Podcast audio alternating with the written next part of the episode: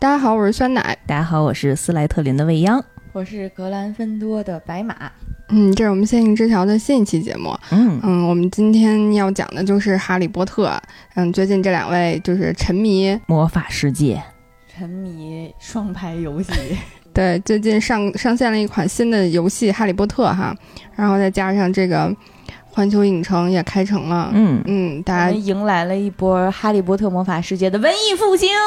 对对对对对，嗯，所以我们今天就想跟大家一起再来重温一下《哈利波特》，重温一下《哈利波特》。嗯，呃，我先讲一下我跟《哈利波特》的渊源吧。哎，其实也不算渊源，就是我一直在想，我算不算是一个铁杆哈迷？我我是先看的书，我应该是把。整个七本书都看了，包括罗琳后来又写了，他相当于是在他那个魔法世界宇宙里面的延展，就是《神奇动物在哪里》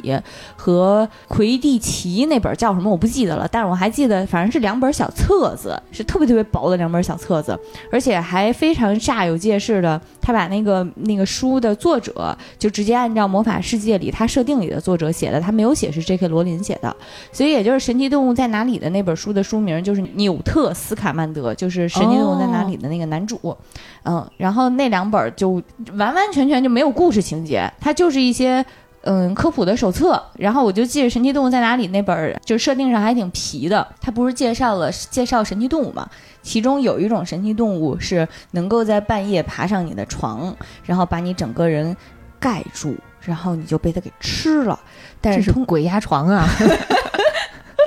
我忘了是不是卷衣服了，但是反正就是在游戏里还出现过了。那种小动物吃了你之后呢，呃，你会死的悄无声息，没有任何痕迹。所以有很多无故失踪的人其实是被这个动物给吃了。但是他那个备注里面还写说，也有很多人想要私奔之前就会假伪造自己被吃了的假象，还留下自己的手信，写着“哎呀，我被卷衣服给吃了”这种。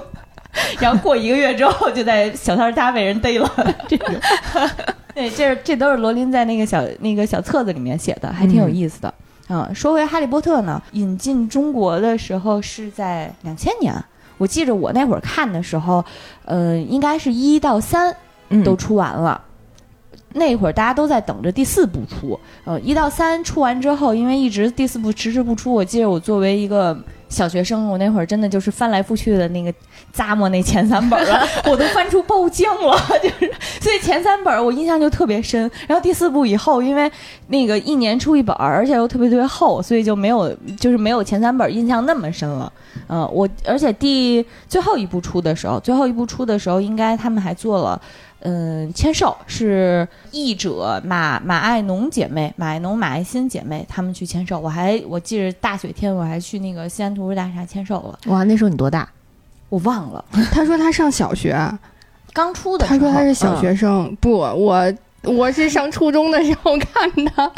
我当时听到“小学生”这个词的时候，哎，我真记得是我初中看的，我是第四本出了之后才看的。嗯，我就反正第三，我是我看的时候只出了前三本，嗯，前三本开始看的。哎，那第二本的第五百三十七页讲的是什么？太丢钻了！对不起，我不是哈迷，我给哈迷丢人了。然后第三行第二个字儿是什么？不好意思说了。但是确实，你要这么说，就真的有好多哈迷是非常非常。呃，了解这个作品的，就是包括这个手游里面，它有一门课是魔法史。那个魔法史那门课是干嘛的呢？就是给你出《哈利波特》那个小说里面的那些问题，基本上都是情节里面的。嗯嗯，它也分难度，有一些比较简单的，就是类似于哪个重要角色，比如说小天狼星布莱克是谁杀的，就这种可能你只要你看过一遍，你看过一遍电影，你可能也知道。但是那里面会有高难度的题，就是比如说。呃，三强争霸赛里面投票了的谁谁谁当时多少岁，或者是谁谁谁的表妹叫什么名字，这种就真的有人能答对。啊，姐夫都能答对。姐。真的吗？真的，姐夫就是看书，姐夫没看电影。姐夫对于这种改编的作品，他接受不了改任何改编形式的作品。哦，那姐夫看电影可能能撅过去。对，啊，他就是也是从第一本看到的第七本，所以都比较熟悉。哦，姐夫真厉姐夫哪个学院的呀？姐夫你们学院的？哦，姐夫我们学院，你们学校高材生。哎，挺好的。我我就记着这个游戏里面，这现在这个游戏里面，大家进进服不都是会选选那个学院吗？嗯。嗯、反正现在的排序还挺明显的，永远排的最高的是他们斯莱特林。承承让承让，发明明就是发出了这个沾光和跟风的笑声，承让什么呀？我每次也为最强拍档和什么最强巫师贡献出自己的力量的。我真是拖后腿，有的时候学院活动我都没搞清楚规则，我就进去了。然后进去之后就被同学院的人指指控，就是你都没搞清楚规则，你别给我们学院拖后腿行不行啊？有我觉得好在一个态度好。你们这是不是还能换学院呀？咱们有个，我看有个朋友还转学了转学就转到别的学院去了转。学可能只能删号重新来吧。当时毛师傅为说说那个为了能跟我住一个宿舍，特意申请了一个女号。但是进去之后发现还得选选学院，他说我可以为了你选改性别，但是改学院不行。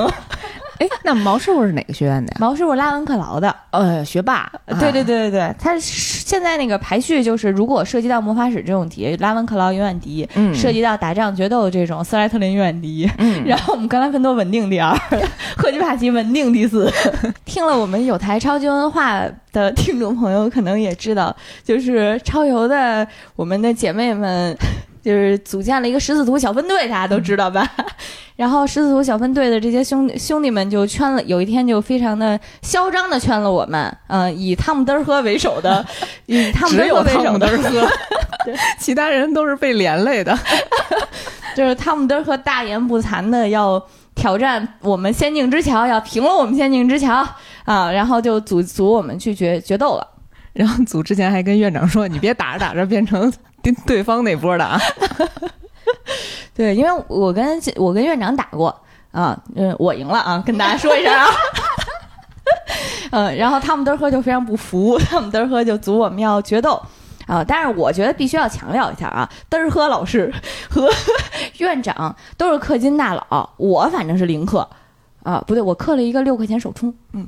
所以就是他们在等级上和血量上确实是比我们要强的。是呃，双人对战一共我们一共打了四局，第一局赢了。第一局我觉得可能是汤姆德和他们，嗯、轻敌了，轻敌了。对对对，后来就开始疯狂的组牌和上大招，然后我们就输了。输了之后我也急眼了，我就组汤姆德和单挑，然后单挑我赢了啊！好，这件事情跟大家说完了，交代完了，就是这么不服输。主要在最后，对，主要在最后，刚才前面那五分钟为了什么？就是为了最后那一句。你说谁是斯莱特林？高高兴兴的可以顺剧情了。这期节目录完了，我就跟你讲，我就是为 这期节目为什么？这期节目就是为了那一句话。把它剪出来循环播放，变成一鬼畜。我们顺一下剧情吧。其实这其实这个剧情没有办法特别全面的、完善的跟大家都都都顺下来，主要是我记不住，因为一共七本儿，它的细节和时间线最后拉的非常非常非常长。嗯，而且罗琳写的确实非常细腻，就是很多人物，就即使作为一个配角，他也有自己完善的一个嗯、铺陈的一个历史，即然后所以就是很难面面俱到的都讲清楚。但是我觉得，即使是没有看过原著或者说电影可能跳着看的呃听众朋友们，大家也可能能知道，就是这是一个关于嗯一个人类的小男孩到了第十一岁的时候，突然之间就被召唤到回到魔法世界，然后展开自己新生活，然后开启一段冒险的一个故事。我觉得这个作品它有一个特征，就是你能感觉前前三部，它还是一个还挺儿童儿童文学，对对对对对应该是儿童文学那区域上架的。对对对，然后第四部起这书没法放了，第四部起突然就就是风格就变得还挺还挺还挺那个残残酷的，就是嗯也是从第四部起作品开始疯狂的发便当，嗯，就是各种。我我我关注了一个微博账号叫意难平，就是都是各种各种人在投稿自己在作作品里面的那些受不了的，就是非常难忘的那些故事。哈利波特后第四部以后以后的剧情常年上榜，嗯，对，嗯，尤其是手游出来之后，就是在文艺复兴之后，大家都在疯狂的在这个账号上面回回顾自己的那些哈利波特的故事。来，我们来讲讲第一部里面的那些印象深刻的情节吧。嗯第一部里，人类小男孩哈利波特呢，他自己是在姨妈家长大的，他的佩妮姨妈呢对他非常不好。自己那个呃，佩妮姨妈自己也有一个儿子达利，就是在设定上就是一个脑脑满肠肥的小男孩儿，呃，然后脾气也特别不好，特别骄纵，老欺负哈利波特。哈利波特只能住在自己那个楼梯间，他们家那个楼梯间的一个碗橱柜里面。嗯，然后在十一岁来临之前，家里就突然多了很多的猫头鹰，然后疯狂的要给他送信，但是家里人却死活不让他收，甚至为此而逃到了一个小岛上。嗯，但是即使在这么恶劣的情况下呢，在他十一岁生日的那个凌晨，在小岛上，他们住的那个木屋的门被海格，就是这个剧这个作品里面很重要的这个角色给踹开了。海格专门给他过生日，嗯，那一段是我印象特别特别深的一点，就是嗯前面都是在看一个十一岁小男孩过得特别憋屈，一直在被欺负，嗯，然后他。他的生日其实和达利的生日，他表哥的那个生日离得非常近，但是没有人记得他的生日，然后他也只能是在凌晨倒数的时候，在那个小屋里面自己给自己，哎呀，我要祝我自己生日快乐什么的，自己给自己安慰。但是大半夜的，就是海格突然就像一个一个妖怪一样闯到了他的家里，然后他一进来之后，因为他像他是他有巨人血统嘛，所以他是像小山一样就走到了哈利波特面前，然后但是给他带了一个非常丑的蛋糕。对，然后哈利波特的故事就是应该是说从这一幕起开始变得非常的温暖，就是温暖就是从，嗯海格起源源不断的从魔法世界给他传传到了现实世界。嗯，我觉得那会儿就是在现实世界当中啊，就是麻瓜的世界里，就是哈利波特是一个特别弱小的人物，无论从他体型、体格，然后对比他们达利一家都是小胖子，然后那个胖阿姨，我觉得海格作为一个巨人，嗯，对，然后直接就是。给予了他力量吧，就一开始让这咱们当时小学生的时候，然后看着觉得哇，我这是丑小鸭变成白天鹅了，对，我这个拼爹，我我这血缘，哎呀，我还是一斯泰斯莱特林，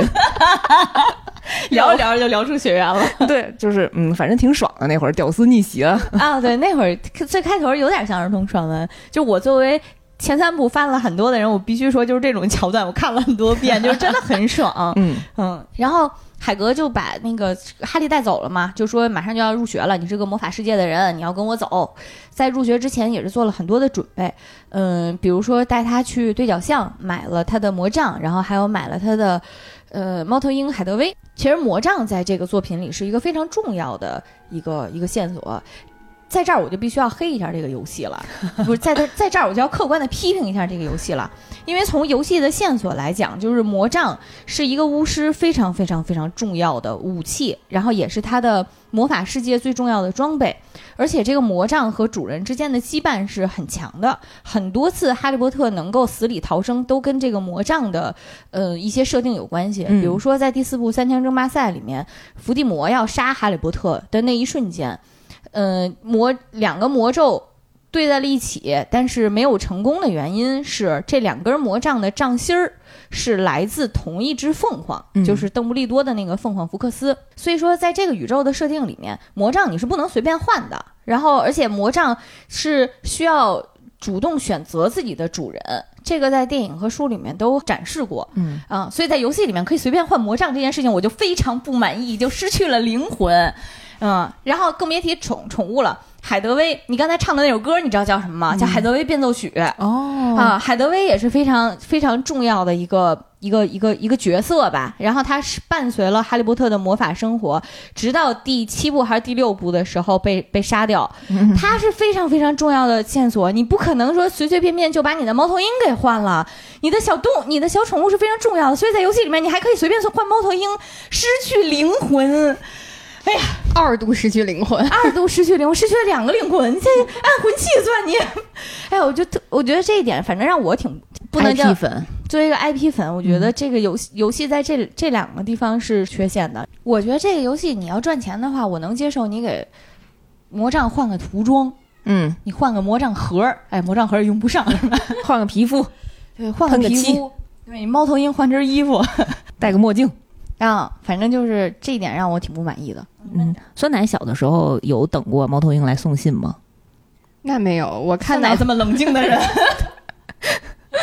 我我是我是大概初一初二的时候接触到这个这个小说的，然后就是我一直没有能够完全代入，就是因为我一直不相信九又四分之三车站。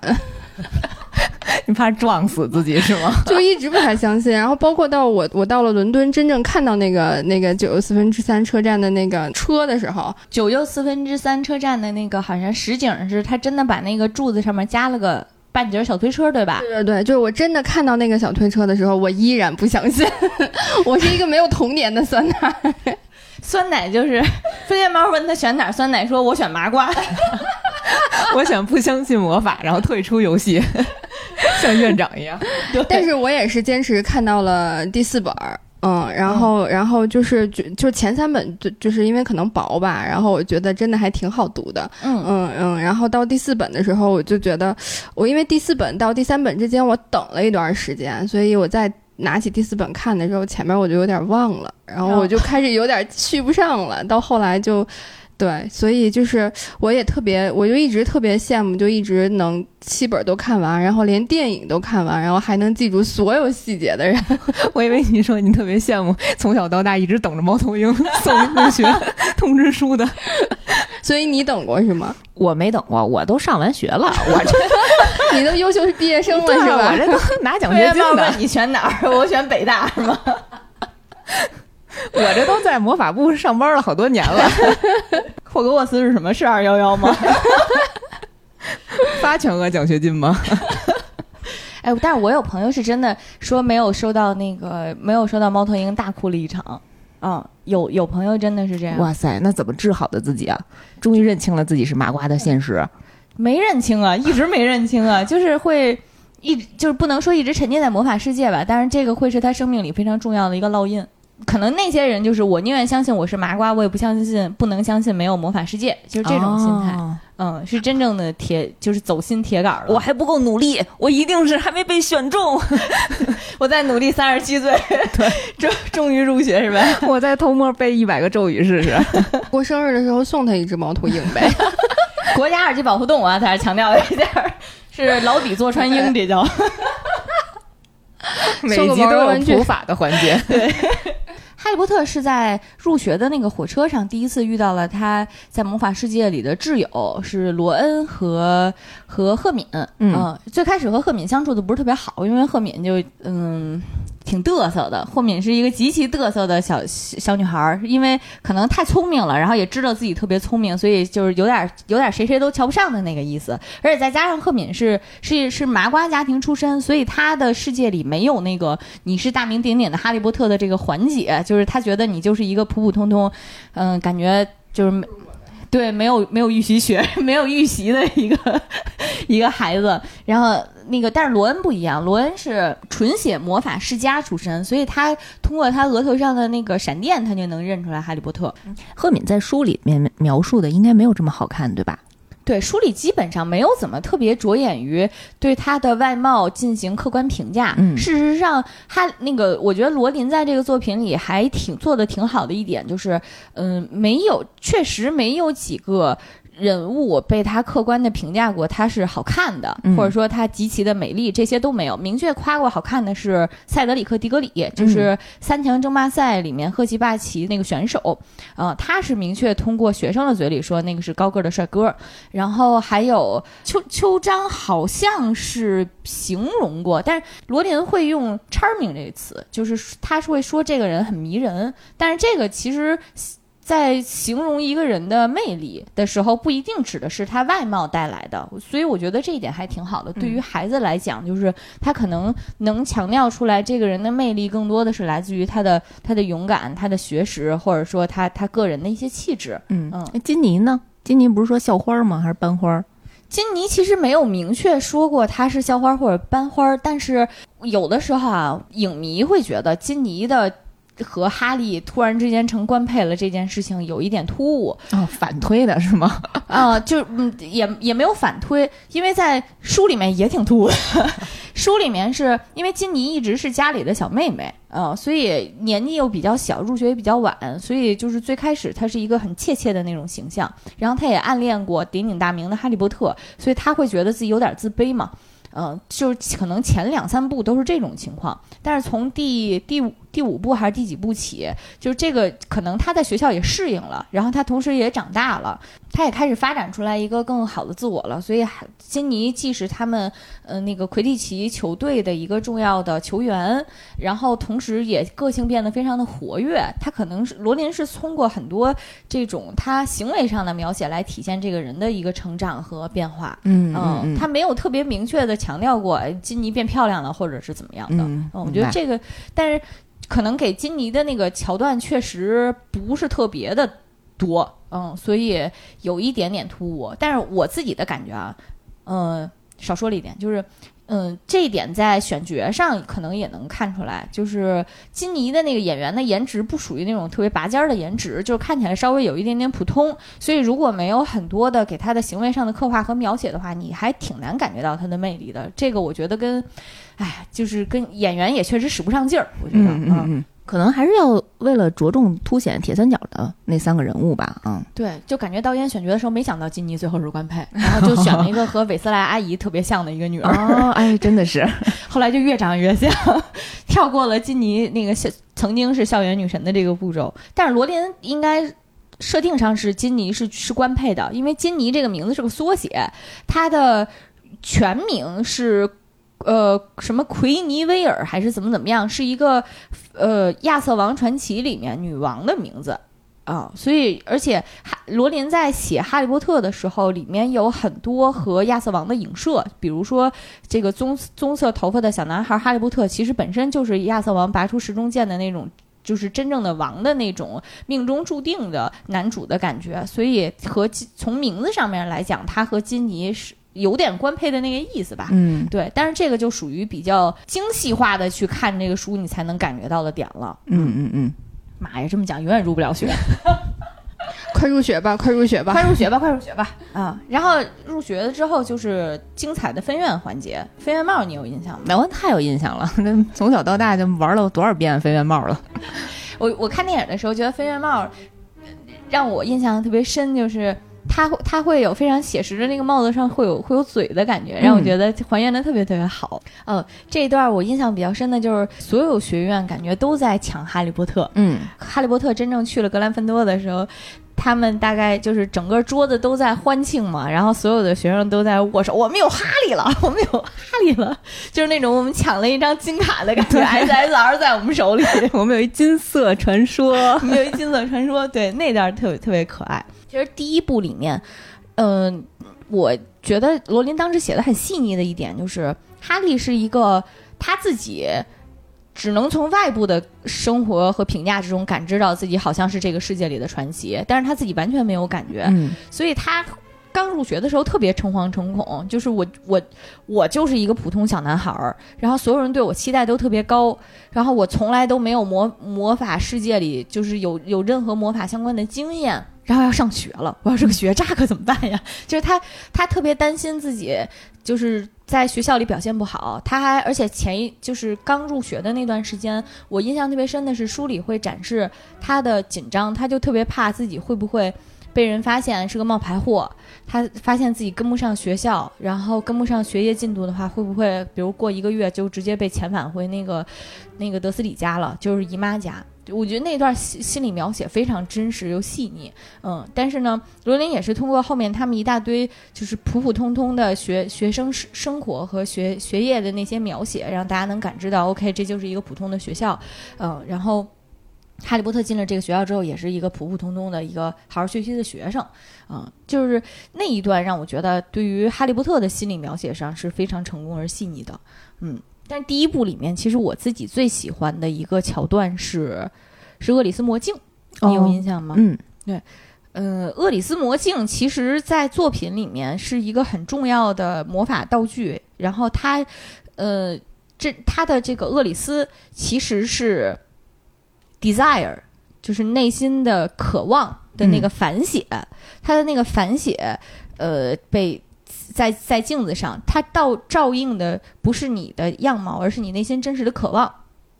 那段看的时候觉得还挺扎心的，就是哈利波特在意外之中闯到了放厄里斯魔镜的那个有求必应屋，他在那个房间里面突然发现镜子里面照出了他一整家，嗯嗯，那段特别细腻，他是这么说的：“他说波特一家人笑眯眯地朝哈利挥手，哈利如饥似渴地凝视着这些人，双手紧紧按在镜子的玻璃上，好像他希望能够扑进去和他们待在一起。他内心感到了一阵强烈的剧痛，一半是因为喜悦，一半是因为深切的忧伤。然后后来他就有一段时间就沉迷魔镜，不能自拔，一到大半夜就。”赶到魔镜前面去，去看自己的家里人，然后挨个打量。哎呀，我自己家里人是不是？我的眼睛长得像我们家谁？我的鼻子长得像我们家谁？我的波棱盖长得像我们家谁？然后就那一段会让人觉得还挺扎心的，就是嗯，你周围所有的人都觉得你是救世主，但是没有人知道，就是救世主身边是没有家人的，然后他永远在渴望着家人给他的关爱。哎呀，那段就是属于长大了之后再看的话会。尤其是你整个带入了哈利波特从一到七，他不断的在失去自己的亲朋好友的这些，嗯，历程之后，再去看那一段的时候，就更能体体现这个孩子他身上非常坚毅又非常勇敢的悲剧性的那一面吧。嗯，哎呀，终于把这段顺利的讲出来了，后面还有很多泪点。其实厄里斯魔镜照应过很多人。嗯，包括罗恩，当时那段是哈利波特特高兴，说这镜子里有我家里人，然后拽罗恩来看。但是罗恩站在镜子前面，发现自己看到的是，你还记得他看到是什么吗？不记得了，对不起罗恩。他看到的是自己，呃，手里一手一个学院杯，一手一个魁地奇杯，然后，然后那个自己又是主席，又是学院的主席，然后又是魁地奇的队长，就老牛逼了。然后他罗德还强调了一下，我的哥哥不在镜子里。其实就是因为他，他上面有七个，他他上面有好几个哥哥嘛，然后都很成功，要不然就是在研究龙，要不然就是特别帅，然后要不然就是级长，就只有他啥也不是，嗯，要不然就是社交牛逼的症，对，对，只有他就是一个平平无奇的一个一个罗恩，所以他，嗯，罗恩这个角色也是整个作品里面我非常喜欢的一个角色，他在家里面。被哥哥压抑，在学校里面又被哈利波特的光辉所笼罩，但是他始终能保持自己一个非常忠诚、勇敢的一一面，然后支持自己的朋友。我觉得这个很难得。嗯，这块呢，我们也要客观的去评价一下游戏啊。到目前为止，游戏里面设计的金卡、伙伴卡没有罗恩，回响也没有罗恩，然后罗恩只出现在哪儿呢？只出现在被救援的卡片上的那个躺在地上的 那个人物。我太生气了！我觉得你们今天录这个节目主要是为了吐槽这个。游戏，别说的这么直白嘛。然后或者是出现在类似于就是你把他那个一个西一个普通卡，然后你被打败就被飞檐走石这么打出去，然后啊那是罗恩，就是被打出去的那个。我特别生气，这么道具吗？唯一一次是在一个应该是魔咒课上吧，嗯啊，然后老师跟大家说，我们曾经有一个非常厉害的同学罗恩，他是用漂浮咒打败了呃巨兽啊，在他一年级的时候，但是那张魔咒卡。上面画的是赫敏，虽然我也是赫敏的单推了，但是我我是赫敏和罗恩的 CP 粉。然后这两个，我觉得罗恩在这个游戏里面，我希望他后续更新赶紧上吧，要不然我就要再辱骂他了。我觉得应该有可能是憋大的吧。哎呀，气死我了！嗯，然后那个邓布利多，邓布利多其实也照过。厄里斯魔镜，嗯。啊，但是在《哈利波特》的主线剧情里面，其实没有明确讲他照照出来的是谁，啊，但是在《神奇动物在哪里》那个戏里面，他有体现，啊，这时候就不得不说罗琳真是搞 CP 的大手，哎呀，真的是。邓布利多在镜子里面照的时候，照到的是自己和这个整个《哈利波特》系列里面最大的那个黑魔王格林德沃站在一起，然后那个人是他的年轻时代的挚友和爱人。嗯，然后最后这个人也是被邓布利多亲手击败，嗯，大概是这样。对我们这一期主要是聊一聊哈利波特和我们的一些渊源和一些回忆啊。本来我是想顺剧情了，但是顺不了了。我们以后有机会还是从哈利波特讲一讲这个同人文化的啊，就是真的是鼻祖啦，真的是。嗯嗯。哦，第一部里我还有一个情节，就是嗯，最后三个铁三角这三个人终于找到了。魔法石的线索是藏在学校，藏在学校的深处嘛？他们要去闯关的时候，其实那个前面那好多关都还挺难的，就是又是三头巨犬，然后又是那个什么魔法草啊，在各个关里面有一关我印象很深，就是魔法旗那关。对，魔法旗那一关，当时就是他们要在一个巨大的棋盘上，那个那个那一关是麦格教授设置的，也是勇气和勇气和智力的体现吧。嗯，当时的情况是，他们要作为棋子走上巨大的棋盘，然后最后取得胜利。这三个人呢，只有罗恩是很擅长下棋的，所以罗恩当时就骑着那个棋子儿上那个石头马，他就是石头马上的石头骑士嘛。当棋下到最后一步的时候，罗恩发现这个棋。只有在他自己主动去牺牲自己的情况下，他才能取得胜利。然后那个时候，他就真的非常坚定的、毅然决然的主动去、去、去向前走了一步，然后被击倒在地，直接昏了过去。那一幕是我觉得第一次体现罗恩他作为一个格兰芬多，他是真正的格兰芬多。他他是真正的格兰芬多，他是真正的格兰芬多，那一幕我非常非常喜欢。嗯电影里头好像没有呈现赫敏的那一关，就是赫敏的那一关在书里面他是要喝魔药的。书里面写的是这关的下一关是斯内普教授设的，他摆了一排药。是一逻辑推理题啊，就是留留了一道口信儿，说谁那个有毒的在什么没毒的后面，然后什么后三个里面都是什么什么什么，反正就是那一套题做下来，最后是赫敏做出来的。这要搁姚总，姚总就说你们赶紧算一下，然后给我喝一下就行了。自我放弃，对，这这一集真的是密室，最后是一个密室闯关。第一部其实就能看出来罗琳在写悬疑和这种小就是悬疑小说上面的一些天赋和能力了。其实第一部他一直在误导读者，就是让人大家怀疑是斯内普是真正的幕后大佬，嗯斯内普是黑魔法的仆从，是伏地魔的仆从，但实际上。真正的幕幕后的人是奇洛教授，就是嗯黑魔法防御术的的的老师。在那个作品里面，奇洛教授永远头上缠着一个特别特别大的包头巾。嗯，最后揭示真相，奇洛教授摘下头巾的时候，嗯，是伏地魔附着在了他的那个后脑勺上啊。你别看他打扮的那么时尚，原来这个时尚还是有作用的。对。当时就说，嗯，线索告告诉奇洛教授说，这个镜子里面藏着他们要找的这个魔法石，呃，但是呢，怎么照镜子也照不出来。他照镜子，他只能照出来自己跪在伏地魔脚下，给他献上自己找到的这个这个魔法石，嗯、但是就是没有办法拿到它。所以，当哈利站在镜子面前的时候，哈利满心都是我我我必须要想办法保护魔法石，然后除掉伏地魔，千万不能让他得到。所以，只有在他心里没有存着对于自己的私欲的时候，这个镜子才会把魔法石赐予他。嗯啊，这个是设定上邓布利多给这个镜子设置的这个真正的结界。然后哈利波特取得了魔法石的时候，他和奇洛肉搏来着，因为他发现奇洛没有办法忍受和哈利波特肌肤相处，因为那会儿是那个伏地魔的魔力还相对比较的虚弱，他没有什么生命力，所以很难容忍哈利波特身上的这些能量吧，可能嗯大概是这么一个设定。嗯、总之就是奇洛教授第一任黑魔法防御术的教师就这么被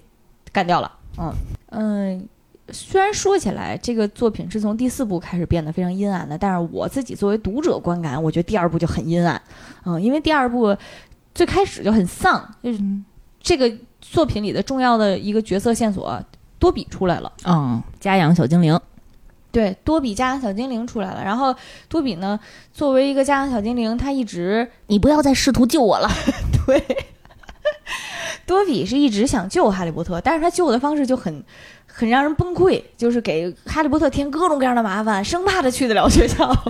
就是他就是在以自己的方式不让哈利波特去学校，所以导致哈利波特这这一年过得别提多艰难了 啊！就是对于哈利波特来讲，就是哎，你救挺好，的，你可千万别再救了，就是这种感觉。而且这一步呢，嗯，学校里开始有恐怖事件了，嗯，会有不停的有学生在被石化。然后学校里的墙上也被人留下留言，说什么斯斯莱特林的传人，什么打开这个密室，然后什么的需要完成什么任务之类，就这种很恐怖的留言。而且，哈利波特惊讶的发现自己的那个蛇老腔天赋，就是他能会说蛇的语言，然后会听听得懂蛇的说的话，以至于他被整个学校的人，甚至是他们自己学学院的人都认为你是斯莱特林的传人，你是不是打开了那个密室，放出了那条巨蛇什么的？嗯啊，所以那一部整体的风格还挺还挺压抑的，嗯嗯嗯，毕竟第一部还是儿童爽文呢。对第二部电影里的那个风格，就那个整个画面的色彩也比较压抑，因为可能又都是在晚上，又都是在密室里，然后看着反正正嗯，观感上还挺阴暗的。对，观感上很阴暗。但是第二部就是最后他们前面铺垫了很多，其实都是指向学校里面有一个神秘的斯莱特林的密室，呃，然后这个打开密室呢，就要放出来一个什么样的大生物？对，第二部结尾他们击败了那个魂器，呃，一条非常巨大的蛇，然后也是用这个蛇的毒牙刺穿了斯汤姆里德尔的日记本儿。嗯嗯，然后这这其实你要这么看的话，这个罗琳真的是在第一部写之前就已经把后面嗯。七部的线索全部都已经埋好了，嗯，还是一个挺挺了不起的一个一个构想，嗯，毕竟要架构一个完整的魔法世界啊，我觉得想的还是挺全面的，因为后面很多扣儿，然后发现前面几部里面其实都有线索。嗯。对第二部里面它也出现了一些那个现实的元素，嗯。比如说第二部的那个黑魔法防御术教师，你还记得是谁吗？吉罗德·洛哈特，呵，啊，这个人呢是是一个学术混子，是真正的学术混子，然后每天就是特别的虚荣，在学校里，呃，拉着各种人跟自己合影，然后在校外办哦签售会，卖书，对对，卖书。然后他他的自我介绍，他第一次出现在那个那个教师教室里面跟大家自我介绍的时候，他是这么说的：他说，吉罗德·洛哈特，梅林爵士团三级勋章，黑魔法防御联盟荣誉会员，五次荣获巫师周刊最迷人微笑奖。好像映射什么现实中生活当中的讲师啊。对，就是他一一直在嘚瑟自己的各种事迹，然后他的他出的书也是各种。就是书名上看了就很浮夸，什么什么和和狼人共处的一夜，什么和女女女鬼一起流浪在山巅这种的。他这是一个，这是发生过什么凶案现场的一个体验员是吗？他其实是在在这个书里的设定是没有任何一个丰功伟绩是他自己做的，他只是找到了完成事迹的这个人，然后抄了他的事迹之后，给这个人施了遗忘咒，哦，对，然后他就能剽窃过来人别人的人生了。在这个书里面，他唯一擅长的就是遗忘咒，嗯。所以最后他曾他被他因为牛逼吹得太多，所以被学校里的老师委派来杀蛇了。然后他就崩溃了，因为他他真的杀不了，他就他就带着哈利和罗恩去的时候，他就说：“我我决定就这样了，我我我不去了。”因为他们在在那个闯走到一半的时候，他们发现了那条巨蛇的蛇蜕，就是那个蜕下来的皮，嗯就发现那个蜕下来皮就巨大个儿，然后吉罗德拉哈特一下就崩溃了嘛，这我哪打得过呀？他就说：“我决定把你们俩扔在这儿，然后我要给你们施个遗忘咒，对，然后这样的话我就出去，我就说：哎呀，没打过，孩子折了啊壮烈牺牲了，对。然后他就当时想给哈利施魔遗忘咒的时候，正好罗恩的那个他偷的是罗恩的魔杖，罗罗恩的魔杖前面正好断了，嗯，嗯，还挺就是也是一个前面有铺陈的一个情节，嗯，然后结果因为那个那个魔杖断了，所以嗯遗忘咒正好打在他自己身上，所以他是在这个作品里失忆的一个人，嗯第三部是整个系列里唯一一个伏地魔没有出场的一个一一部，然后而且幕后的这个黑手也不是受伏地魔的指使，这唯一一部是这样的设定的。嗯，这一部呢最开始，嗯是就是说有一个危险的囚犯从阿兹卡班逃出来了。啊、这个危险的囚犯是谁呢？是小天狼星布莱克。说到这儿，我就必须再辱骂一下游戏，为什么还没有小天狼星布莱克的回响？为什么？哎呀，给我气的！不是因为连贝拉都有是吧？对贝拉有贝拉杀了小天狼星布莱克，哎呀，给我气的。虽然贝拉确实好用啊，在决斗里确实好用。哎，这块儿我就要那个点一下啊，曾经在微博上看到一个，嗯，看到一个玩家去评价这个游戏的时候，写了一段特别感人的对话啊。这个玩家的 ID 叫黑法师，然后他说，呃，今天决斗碰上一件很让我感慨的事情，打的单人决斗越来越多，碰到的对手最多的是贝拉流。被贝拉流虐过之后，就觉得只有贝拉才能战胜贝拉。于是我一个霍格沃兹的学生，就真香了贝拉的回响。我这样想：贝拉领先对手两个钻心咒，不用贝拉打贝拉没办法。碰到烈火流用钻心咒解，又学会了黑魔法，我已经像一个黑巫师了。赢得越来越多，也会在想为什么我们要对别的同学用黑魔法？可是没有办法，想要战胜黑魔法，就只能真用黑魔法。直到我碰见一个人，那时他已经三十八连胜了。呃，我吃力的用钻心咒招架他的石墩出动，贝拉召唤出来的食死徒刚出来就死。当年麦格教授保卫霍格沃兹的石墩出动，再一次在霍格沃兹里把我逼得节节败退。最后一击黑魔法打出，我倒下了，在我身边是一只一只的火螃蟹，还有韦斯莱双子耀眼的烟花。我跟你讲，这个大哥是得赢，这个大哥是得赢。他把他把这个游戏，他把这个 IP 真是吃透了。我我当时打那个游戏的时候，我看到石墩的那那张牌的时候，我特别特别感动，就是因为，嗯，在。最后一部霍格沃兹大战的时候，就是在十四图整个包围学院的时候，校长当时有站出来说：“说现在我们要迎来最终大战了，所以你们如果要是想走的话，你们可以先走。嗯，呃，教授可以先带一些学生走，因为确实有学生很年轻。嗯，然后说留下的人和我们一起战斗，然后在在留下的这些愿意和十四图拼命的人里面。”嗯，最后麦格是召唤了学校的那些大大石墩，他们他们站出来拔剑去抵挡的时候，那一幕确实是非常非常感人。嗯，这个游戏遇到的一次舆论崩崩盘吧，小型危机，其实是就是，嗯，他有一个小副本儿，那个副本的小任务是说你要经过麦格教授的一个决斗考验。嗯，那个那个，因为那个副本呢，你是单独打它，所以牌都是系统给你配好的。呃，牌组里面呢，其中有一张是钻心万古。哎呦，当时看到那个消息，好多粉丝就崩溃了，就说经历过霍格沃斯大战最后那一幕的人，你很难想象一个 IP 游戏最后用要用不可饶恕咒钻心万古去打，嗯，这场战斗的。领袖一个领导人就是麦格教授，所以当时那个粉丝当时就出离崩溃，就是出离愤怒的去轮了这条微博。但是后来制作组肯定也是看到了，所以迅速把那个策划改了，就是牌组就没有那张牌了。嗯，但是就是依然还是可以在此呼吁一下吧，就是如果是用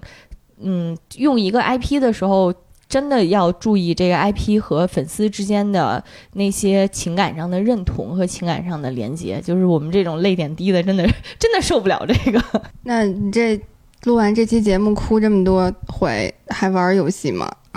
我必须澄清一下啊，其实，在汤姆德和约我决斗之前，我已经弃游了。嗯，因为那他约我决斗那会儿，正好是麦格教授那个副本出来的时候，就是你刚说那个危机的那个。对，我是看了那个之后，我就特别生气，所以我弃游了啊。但是因为决斗又把我拽回去了。呃，我平心而论，我觉得这游戏很好玩儿啊。然后作为一个嗯哈迷来讲，反正我是非常希望有一个嗯哈利波特的魔法世界继续能够让我。在我的生活当中，嗯，所以，嗯，还是在心怀芥蒂着玩儿玩儿着吧，嗯嗯，我觉得尤其是大厂啊，它可能既然已经花重金买来这个 IP，然后又用了很多资源来去打造这个 IP 的游戏，它应该更加用心的去还原一下，呃，这个 IP 带给大家的这种真实的感受啊。就虽然它里面的一些细节可可圈可点吧，我我觉着在。嗯，在如此能够破圈的情况下，呃，还是要遵循 IP 本身的那个要表现的爱与正义的这种价值啊。可能没收到猫头鹰的信吧？他们，他们，他们都是函授生。大家好，我是坐着毛师傅牌时光机回来的白马，在此补充两句啊。嗯，根据最新的游戏更新，现在已经有了麦格教授的伙伴卡，也是传说级，然后还有弗利维教授的回响，这都是在原作里面让我们印象深刻又非常深受爱戴的教授。嗯，所以也是让我们对游戏的未来更加充满期待吧。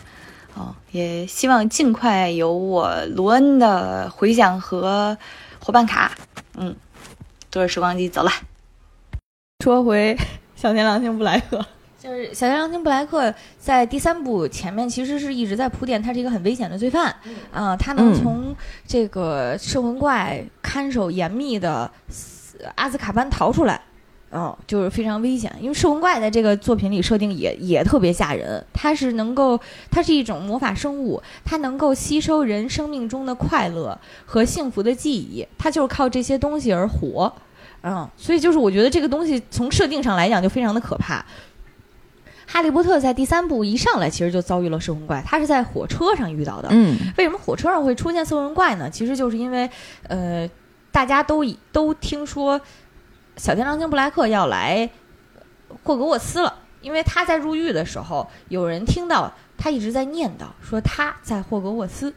所以他大家都都都怀疑他一定会来，所以就派了这个摄魂怪去来呃巡逻吧。就导致学校的氛围就变得非常的糟糕，一天到晚有一个吸食快乐的东西在学校里飘荡，这是什么鬼设定啊？然后他才慢慢的学会怎么克制和对付这种生物。呃，因为这一集呢，他们来了第三个黑魔法防御术的教师，也就是这个作品里面也有非常非常多人喜欢的卢平教授。黑魔法防御术教师这个这个职业也太高危了，真的是。一年换一个呀，都下场也都不是特别好啊！大家还这个岗还一直有人，也是不怕死的，挺。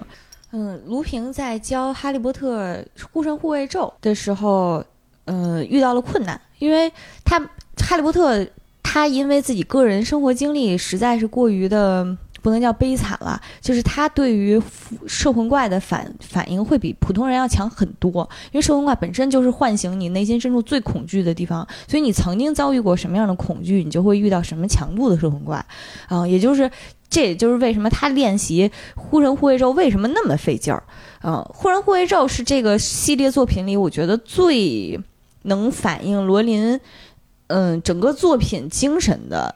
地方，它是要求你必须有，嗯，在脑海中唤醒你最快乐的记忆哦，你才能召唤出一个护神护卫咒。呃，它会形成为一个漂亮的一个小动物，和你生命有关联的一个小动物，然后在你周围蹦蹦跳跳的守护着你，不受这个摄魂怪的侵侵袭。对，哈利波特就这这孩，要不就说孩子命苦呢，没有什么 对，没有什么可以被召唤的记忆，没有什么可以被召唤的记忆，别提多惨了。所以他练护身护卫咒特特别特别特别难。然后第三年里面还有跟赫敏还有一点关系，体现了这个孩子非常学霸的一面，就是因为他把学校所有能选的课全给选了，嗯，就是按现在话说就是亚系呢这孩子，但是实在上不过来课了，所以，呃，麦格教授给了他一个法器。给了他一个时间转换器，就是他能够不停的倒回去时间。我是上午九点的这门课刷完魔法史，我就刷黑魔法防御术，所以你在每门课上都能看见我。这就是真学霸的自我修养嘛？这个东西也还挺挺有意思，在后面的剧情当中发挥了非常重要的作用。嗯，就霍格沃茨的学生呢，从三年级起可以去附近的一个特别好玩的度假村子。在在那儿在那儿玩儿是霍格莫德村，嗯，但是去那个村子需要一个条件，就是你得有自己的亲属给你签名，就同意你三年级以上的学生你才能去。但是他也没有什么靠谱亲属，德斯里家肯定也不会给他签这种名。德斯里家存活的意义就是让他不痛快嘛。但是弗雷德和乔治就是呃韦斯莱家的那个双胞胎，给了他一张火点地图。那个火点地图就是学校的一张大地图，上面会显示着他们认识很多人的名字在不同的位置在的移动，相当于一个呃，就是微信的好友定位的那种 那种功能吧。火点地图上面有制作者的四个四个名字，分别是月亮脸、大脚板、虫尾巴和尖头叉子。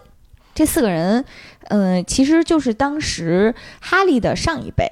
嗯，尖头叉子像刚才未央说的，就是哈利的父亲，因为他自己的嗯动物变形体就是阿尼玛格斯，他的动物变形体是一头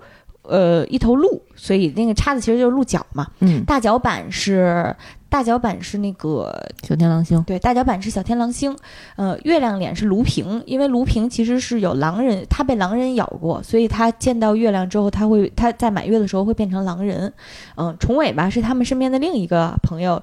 小矮星彼得。嗯。他们之所以会一起变成动物，其实是因为，嗯，卢平在如果要是想，如果要是见到月亮的话，会变成狼人。他在变成狼人的时候，就需要朋友们的陪伴或者说压制，所以他们会分别变成一些，嗯，有强力的动物，这样在满月的时候就陪伴卢平一起去学校附近的一个地方变身，然后帮他度过这个非常难熬的夜晚。嗯，也是因为这个原因，所以学校附近有一个地方是他们的秘密基地，经常会在满月的时候传来。尖叫声，嗯，就被学生们命名为尖叫棚屋。呃，他们上一代人感情非常非常好，呃，也是像现在铁三角一样，去哪都一起去冒险，然后在学校里也一起活动，也是一时的风云人物。嗯，而且我记得在剧在书里面还明确写了，小天狼星布莱克长得非常帅，是那个时候的校园男神。嗯，然后哈利波特是在这个火点地图上面，呃，找到了一条密道，可以去霍霍格莫德村。嗯，但是他也是在霍格莫德村就听说了自己家。过去的历史，就说他父母为什么会牺牲，是因为当时大家的传说当中呢，是哈利波特的父母把自己的秘密交付给了小天狼星布莱克，但是被小天狼星布莱克出卖给了伏地魔，导致了他父母的丧生。然后重尾重尾巴小矮星彼得也在这个战争当中丧生了。最后等于上一辈的人。按现在话说叫新世代，就是新世代这一辈人呢，就等于只有小天狼星布莱克活了下来，并且被关进了阿兹卡班，嗯，然后呃卢平活了下来，卢平是就就是又回到学校去做了教师，嗯嗯，所以他内心就特别崩溃，他就一直想着我怎么才能找到小天狼星布莱克，我怎么才能跟他复仇。在这一部的结尾呢，铁三角去到了一个嗯、学校附近的一个秘密基地吧，其实就是打林打人柳上面的一个尖叫棚屋。他们在这个地方呢，被小天狼星布莱克袭击了。当时哈利本来是想我我跟你拼了，我要跟我父母报仇，但是呢，小天狼星一直在忍让他，从来没有向哈利出过手。小天狼星现身之后，解释自己的行为，他就说我在监狱里说的。他在霍格沃茨说的不是哈利波特，说的其实是罗恩的宠物斑斑。嗯嗯，他就说这个宠物斑斑其实是谁呢？其实是小矮星彼得，就是前面大家都以为死了的那个人，那个人才是真正的当时呃罗哈利的父母托付秘密的人。嗯，对此小天狼星也非常的遗憾。他说当年本来是要找小天狼星托付秘密的，但是他觉得自己目标太大，因为所有人都知道那个呃。哈利波特的好朋友是他，他觉大家都会知道秘密在他身上，会来找他，所以他又说，那既然是这样的话，不如去找彼得，这样的话彼得能够，呃，就是彼得能够更好的守护你的秘密。嗯结果没想到彼得是早早就已经投靠了伏地魔，所以导致了他们一家的丧生。嗯，他在那是他才是那个叛徒，对吧？嗯对他才是那个真正的叛徒，嗯、但是又因为彼得最后把所有人都灭口了，所以没有人知道真正的案子是谁做的，然后他也制造了自己假死的这个这个这个假象嘛。嗯就小天狼星为什么能逃出阿兹卡班，其实也是一个还挺让人痛心的一个过程吧。在阿兹卡班里面有那么多的摄魂怪，他去吸取你所有的快乐的想法和快乐的回忆，但是为什么他能挺过来？是因为他脑海里一直坚信：第一，我是清白的；第二，哈利在外面，我要去见他。他说这两个念头对他来讲都不是什么快乐的回忆，就是清，这是一个执念。嗯，所以摄魂怪没有办法夺取他的执念。他才能保持自己的一丝清醒，然后他又同时能变成动物，他变成动物又足够的瘦和，因为它里面条件太恶劣，他变得特别瘦，特别饿。他变成狗之后逃出来了，跨过真的是从阿兹卡班跨海游到了霍格沃茨，然后来见到了哈利波特。当时哈利听完之后就觉得这事儿将信将疑嘛，就是出现在他面前出现了一个非常难的问题，就是这个人到底是我的，是我的教父，还是我的这个，还是我的杀父仇人？这个时候卢平出现了，卢平赶到这里之后，用自己的魔咒逼着小矮星彼得现身。那当小矮星彼得一出现的话，大家就都知道事实的真相究竟是什么样了嘛？啊、所以在真相大白的时候，本来大家都觉得，哎呀，终于这事儿就终于妥了。嗯，本来要皆大欢喜了嘛，他就说我们商量一下，把彼得押回霍格沃茨，然后交付阿兹卡班，然后给哈小天狼星证明，然后小天狼星我教父，然后小天狼星又又又邀请哈利波特，又说。那一段其实真的还挺感人的，就是就是你能看到小天狼星非常小心翼翼的，然后又很认真的跟哈利说，呃，你你知道吧，我是你的教父，嗯、我你现在应该是住在德斯里家，他们家我不知道你住的开不开心，嗯，虽然我现在居无定所，但是如果未来，我只是说如果啊，嗯，你要是愿意的话，你想不想和我一起住？然后那一段的时候，就是你能感觉出来。小天狼星是一个很，真的是一个还挺小心翼翼的状态，但因为他也不知道这个刚刚见面的男孩子对自己到底是不是信任的，然后以及自己现在过得这么落魄，他到底愿不愿意和自己一起生活？嗯，然后他还补充了，就是你不愿意也没关系，这这个无所谓啊什么的。然后哈利波特马上就说：“你现在有房子吗？我什么时候能搬过去？” 给孩子高兴坏了。真的是给孩子高兴坏了。但是，对那天正好是一个满月，卢平变身了，然后卢平也没有喝任何的那个压制变身的药剂，所以他变身之后，小天狼星就只能也陪着他变身，然后才能控制住他。这个时候，所有大人都都都变身了，没有人顾得上小矮星彼得了，孩子们也治不住他，所以小矮星彼得就又变成了老鼠，又跑了。那一困那一瞬间，哈利真的是崩溃的，就是我辛辛苦苦我。我要搬家了，你现 在跑了，我搬谁家去？然后就疯狂的就说我们怎样才能，呃，怎样才能扭转这个局面？因为当时的情况是，大家都知道，小张青已经到这儿了，然后卢平变身了，狼人在这儿，然后大大家都在赶过来要要抓他们，就特别绝望。这个时候呢，赫敏用自己的时间转换器，然后串回了刚才那个惊心动魄的故事，然后改变了很多关键节点的事情的发生，然后同时呢。在最关键的一个战斗当中，他用哈利波特终于能放出了护身护卫咒，因为那个时候他拥有了一段真正快乐的记忆。他在照护身护卫咒的时候，满脑子想的都是我要和我的教父生活在一起了，我要拥有一个真正的家了。他他在这一刻真正能放出这个咒语，呃，扭扭转了一切的局面吧。第三部的结尾还特别有意思，第三部结尾是他们上那个。这个学期结束了，德斯里家来接他，然后哈利波特本来挺不高兴的嘛，因为每个假期在他们家都非常不开心。但是他见到德斯里，他见到他姨父的时候，就特别高兴的说：“哎呀，说那个说，呃，我今年见到了我的教父。”然后他姨父就特别惊讶：“你哪来的教父啊？”然后他就说：“哦，我教父他是杀人犯，他刚刚越狱出来，然后就是下学期要好好照顾我。”然后姨父就疯了，他就觉得自己这个假期一定过得很开心。嗯，第三部应该是说在剧情上面把这个故事的时间纵深线扩展到了上一辈儿，然后也是终于为大家铺陈好了整个魔法世界在这么多年以来所谓的一战。他们的第一次魔法大战的那些过往，然后也为第七部后面即将展开的第二次或者是最终一次魔法大战做做好了铺垫，然后站站好了各种的阵容吧。嗯，所以第三部其实还是挺重要的，而且我觉得第三部真正揭示了这个故事的一个，嗯。一个一个一个命题，就是关于爱和友谊的这件事情。嗯，可能有人会说，《哈利波特》的这个故事前面是非常快乐的，小朋友们嗯结下结成友谊，然后寻找自己的呃相互之间的爱的这么一个过程。然后到了第七部，突然之间所有的爱又都纷纷的该领刀领便当的领便当，该吃刀片的吃刀片，就是非常的悲伤。但实际上，我觉得你换一个角度理解的话，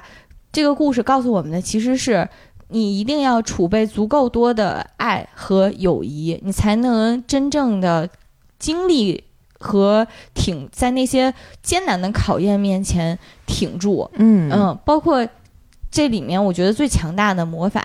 就是护身护卫，它就是依靠着那些爱和友谊才能够真正使出来的。所以，所有的那些爱都在未来会是你的养料和能量。我觉得这个会是这个片子非常非常重要的一个一个命题。嗯，我觉得我们看这些内容的时候，也是经常会把这些，嗯，爱和美好的事物保存下来，然后给我们很深刻的印象。嗯，当自己遇到很困难的时刻，经常呼唤出来啊，做再一次重温，其实也能帮我们战胜很多当下现实的一些困难啊。比如说在动森里获得的温暖，治愈了加温的疲劳啊。比如说我们在，尤其是酸奶最近又在。嗯，无无限的出差，